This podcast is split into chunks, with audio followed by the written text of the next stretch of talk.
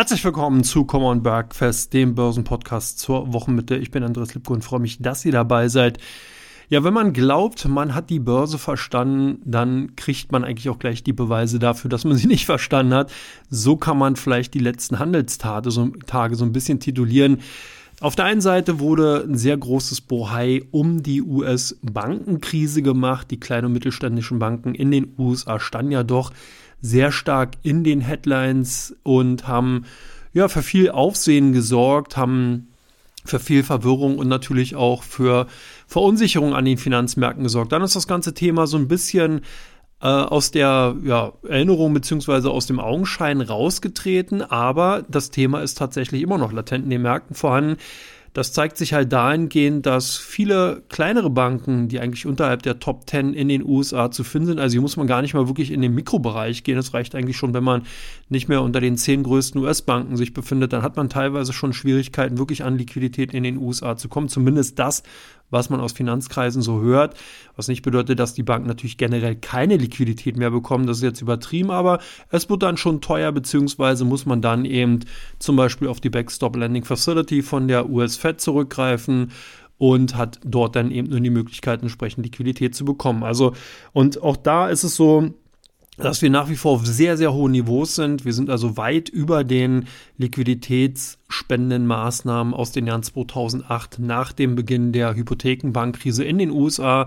Und das zeigt eigentlich auch, wie stark die letzten 15 Jahre die Nullzinspolitik der US-Fed eben in dem Bankensektor die Spuren hinterlassen haben. Jetzt haben wir ein neues Thema dahingehend bekommen, das ist eigentlich schon brandfrisch. Und zwar ist jetzt natürlich die Frage, gerade viele Gewerbeimmobilien in den USA wohnen ja gerade von diesen kleinen und mittelständischen Unternehmen, mittelständischen Finanzunternehmen besser gesagt, finanziert. Das heißt, so ein bisschen parallel dazu, wie jetzt hier die Sparkassen oder Genossenschaftsbanken teilweise in der ländlichen Regionen dann natürlich dort Projekte finanzieren, weil man einfach natürlich die Situation besser einschätzen kann als so manche deutsche Großbank, die dann in Frankfurt am Main ihren Sitz hat und im Endeffekt mit Klein Hintertupfingen oder Klein Siesmich nicht, nicht wirklich was anfangen kann. So ähnlich ist es in den USA auch, dass da eben viele kleine und mittelständische oder mittelgroße Banken, Finanzinstitute entsprechend dann insbesondere Gewerbeimmobilien finanziert haben. Und die Frage ist jetzt, wenn es eben diese Liquiditätssituation oder Engpässe besser gesagt in diesem Sektor, in diesem Segment gibt, ob dann zukünftig die Finanzierungen für den Gewerbebereich immer noch so flüssig laufen und vor allen Dingen, was wir auf der Liquiditätsseite festgestellt haben, dass viele Kunden ihre Einlagen bei den kleineren Instituten abgezogen haben, zugunsten der großen Institute verlagert haben, ist natürlich hier auch eine Clusterung gerade bei den Krediten zu erwarten. Das bedeutet, dass dann eben die JP Morgans, Morgan Stanleys dieser Welt jetzt dann buchstäblich überrannt werden könnten mit Kreditanfragen von größeren Immobilienentwicklern. Die Frage ist, ob sich dann diese großen Finanzinstitute tatsächlich teilweise diese insgesamt dann doch vielleicht vielen Risiken ans Bein binden wollen und ob dann nicht doch das ein oder andere Projekt hinten runterfällt. Also das ist sicherlich eine Situation, da sollte man ein Auge drauf haben. Da gab es heute einen sehr, sehr interessanten eine Note, einen Research-Bericht von Morgan Stanley dazu.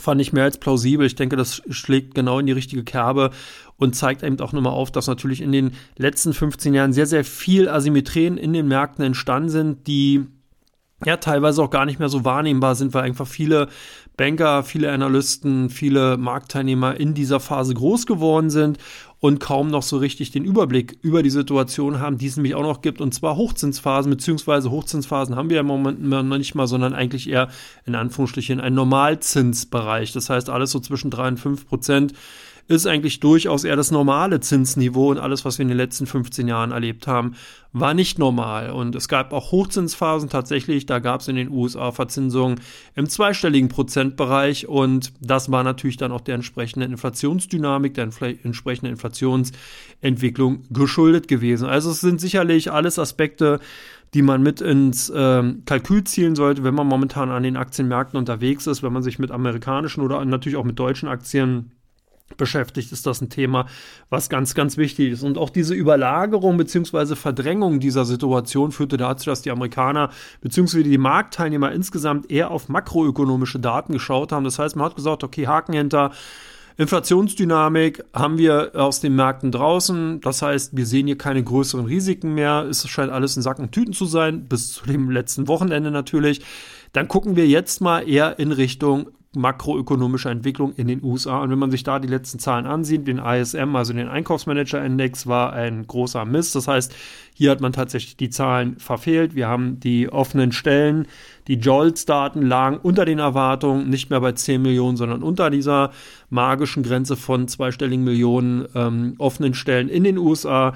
Wir haben die ADP-Daten, die inoffiziellen Arbeitsmarktdaten gesehen, ebenfalls schwächer als erwartet.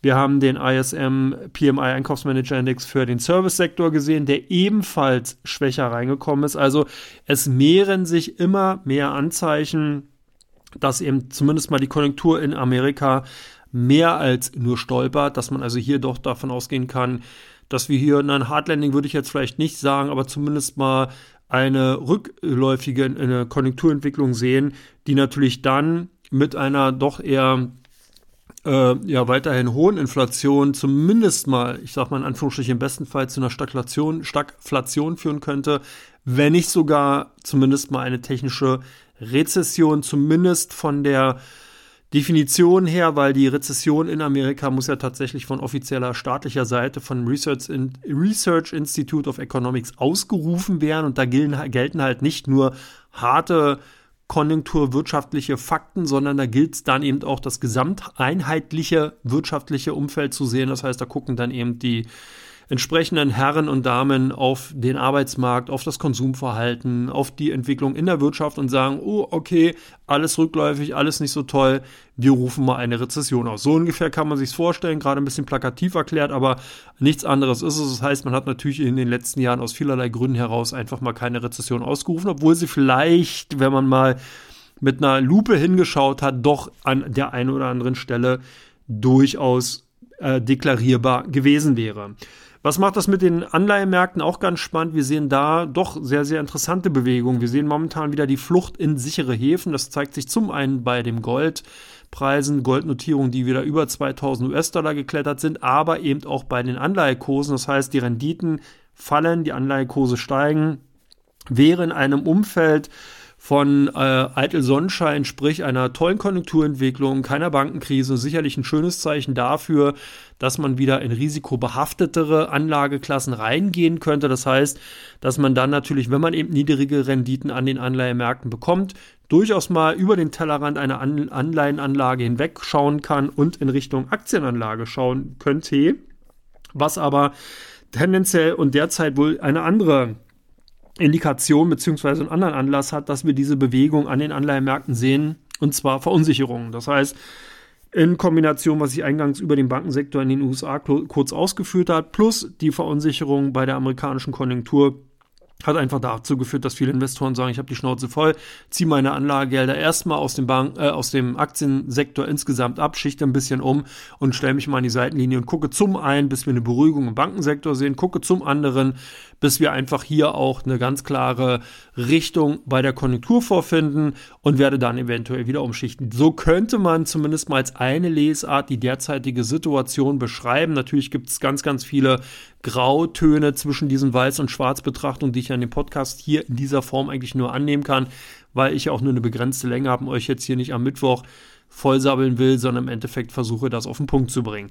Wir hatten am Wochenende, am vergangenen ebenfalls eine sehr interessante Gegebenheit gesehen, die aber sich eigentlich schon vorangekündigt hat. Wer sich so ein bisschen mit dem Erdölmarkt auskennt und diesen beobachtet, der hat eigentlich schon sehr, sehr lange auf die Aktion, eigentlich besser gesagt Reaktion der OPEC Plus gewartet. Wir hatten ja Rohölpreisnotierung wieder um die 75 US-Dollar pro Barrel gesehen bei WTI beziehungsweise bei der Brent Crude Sorte, also bei der Nordsee-Sorte.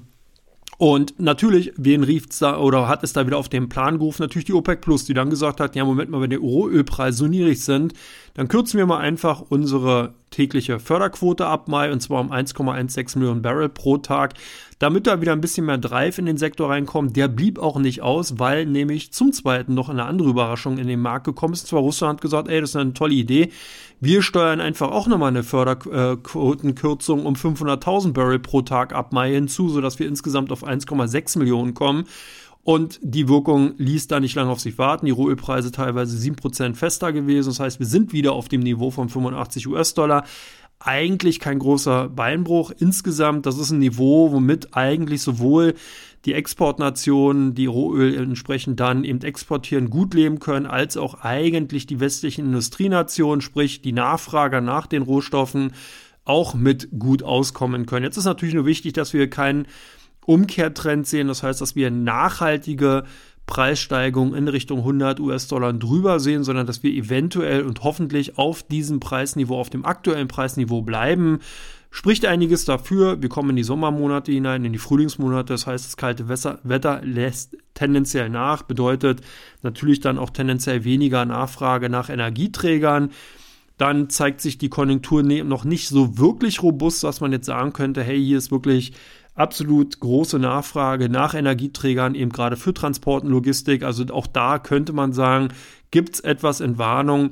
Aber man muss das Ganze natürlich beobachten, weil natürlich sonst wieder ein weiteres böses Thema auf die Agenda wandert. Natürlich die Inflationsdynamik. Wir haben Energieträgerpreise im letzten Jahr als starken Inflationstreiber gesehen. Das könnte dann natürlich wieder der Fall sein. Jetzt sogar gepaart mit einer Lohnpreisspirale, die sich abzeichnet. Wir haben ein bisschen mit offenen Augen sich mal die letzten Headlines, Tageszeitungen, wie auch immer, Internetüberschriften angesehen hat. Der hat gesehen, dass wir sehr, sehr viele Lohnkämpfe gesehen haben. Gewerkschaften haben dazu aufgerufen, höhere Löhne zu fordern, was sicherlich auch berechtigt oder beziehungsweise nachvollziehbar ist, was aber natürlich von der volkswirtschaftlichen Seite einfach einen klassischen Mechanismus in Gang setzt, und zwar die, was ich schon gerade gesagt habe, sogenannte Lohnpreisspirale. Das bedeutet, wir haben eben steigende Preise gesehen durch zum Beispiel Nahrungsmittel, Energieträgerpreise, die gestiegen sind, Wohnungen, Mietpreise und so weiter und so weiter. Das führte dazu, dass natürlich dann auch die Begehrlichkeiten bei den Arbeitnehmern einfach größer geworden sind, um den normalen Lebensunterhalt einfach besser und sicherer bestreiten zu können, hat man höhere Löhne eingefordert. Das traf insbesondere in den USA und auch in, den Euro in Europa auf einen, na, sag ich mal, hier eher stabilen Arbeitsmarkt, in den USA auf einen noch robusten Arbeitsmarkt und da haben natürlich Arbeitgeber nicht wirklich viele Alternativen, als dann eben auch denen zumindest mal stark entgegenzukommen, obwohl man ja auch teilweise gehört und gesehen hat, dass nicht alle Forderungen in voller Gänze erfüllt wurden, hat man aber zumindest mal die Tendenz gesehen und es gab dann doch schon mal einige höhere Lohnrunden, was dann wiederum bedeutet, dass zum einen das Geld natürlich für den Konsum zur Verfügung steht, zum einen, zum anderen dann natürlich auch diese Lohnsteigerung dazu führen, dass Produkte, Dienstleistungen, Waren insgesamt teurer werden. Also hier ein bilderbuchartiger Mechanismus, der freigesetzt wird und jetzt muss man eben beobachten, wie sich die Rohstoffpreise darstellen und ob wir nicht nochmal eine Zweit- oder einen Drittrundeneffekt sehen. Das sind so ein bisschen die Ereignisse, die sich zumindest in den letzten Tagen dargestellt haben. Das heißt, makroökonomische Seite USA nicht so doll. Äh, wir hatten die Sondersituation an den Rohstoffmärkten. Wir haben im Bankensektor nach wie vor hier und da die einzelnen Feuer, die noch am Horizont erkennbar sind, die aber momentan von vielen Marktteilnehmern größtenteils ignoriert werden.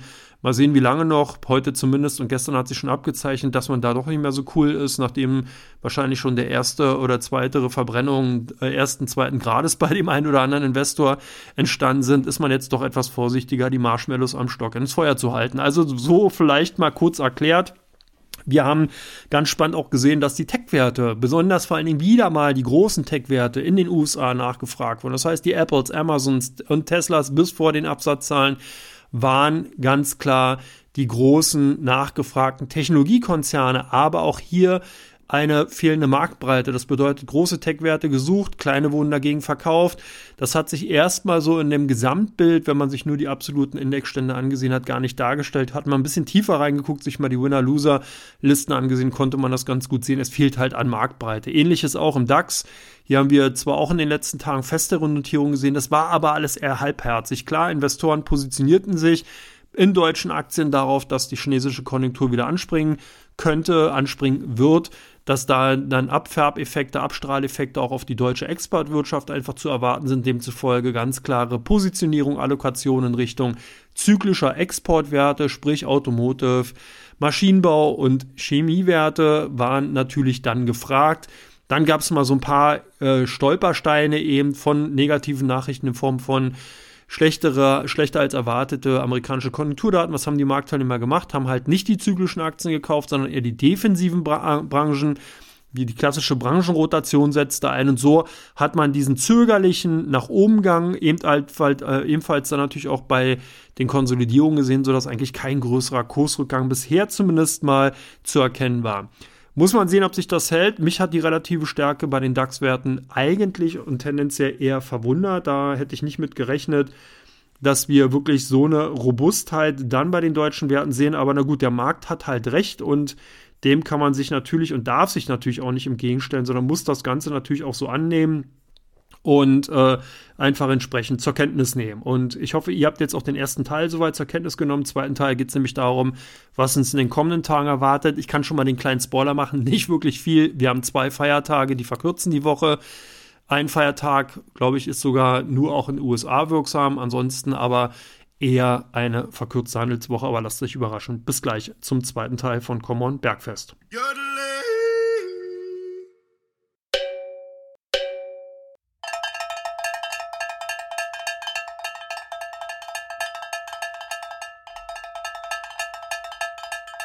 Herzlich willkommen zurück zu Common Bergfest, dem Börsenpodcast zur Wochenmitte Teil 2. Und jetzt geht es darum, was erwartet uns in den kommenden Tagen. In Europa eigentlich ja nur morgen der Handelstag von größerer Bedeutung. Am Freitag ist Karfreitag, das ist zumindest mal in Deutschland ein offizieller Feiertag. Man kann davon ausgehen, dass es dahingehend etwas ruhiger wird. Wir haben einige Daten von der makroökonomischen Seite. Wir bekommen auch einige wenige Unternehmensdaten rein. Also der große Zahlenreihen ist tatsächlich in der letzten Woche eigentlich dann beendet gewesen. Jetzt kommen so eher die Unternehmen aus der zweiten und dritten Reihe. Und da haben wir dann morgen zum Beispiel Advaltech, wir haben morgen Valates Group, Barry Calbo, wir haben morgen Bayer, äh, Bauer, Entschuldigung, Bauer AG, die entsprechend dann ihre Zahlen vorlegen. Wir bekommen Sodexo, der äh, französische Konzern, äh, Geresheimer wird am Freitag vorlegen.